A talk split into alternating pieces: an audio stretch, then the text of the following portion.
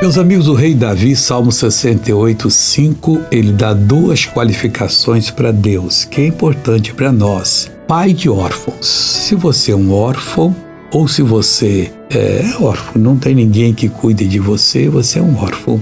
E juiz de viúvas. Olha, não se mete na herança de uma viúva e nem dos órfãos também.